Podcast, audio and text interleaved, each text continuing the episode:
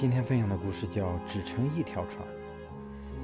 水儿大学毕业后，父母很是为她的工作着急。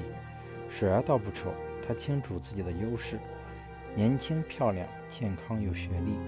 在家闲玩了两个月之后，在姐姐的鼓动下，喜欢尝试新鲜事物的水儿，在一家商店租了个柜台，做起了服装买卖。以水儿的聪慧，她的每天纯利润就超过了五百元。可钱多了，水儿的心里仍有一丝失落。在一家外企做白领的同学雨来找水儿，说他的公司正缺一名业务主管，正适合水儿的专业。水儿心动了，那正是他心中渴望的工作。可水儿又舍不得他每天的高收入，他决定一边雇人照顾柜台，继续做生意赚钱，一边去外企工作，追逐梦想。水儿开始忙碌奔波在生意和工作之间，常常因为生意而影响了工作，或者因为工作的工作而丧失了生意的良机。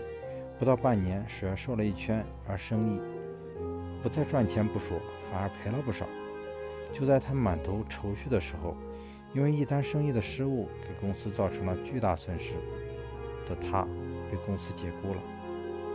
再健壮的人。也难以同时攀登两座山峰，在迅捷的双脚都难以同时奔跑在两条路上。一个人的精力有限，难以同时做很多事情。学会放弃，是以更充沛的精力把握选择。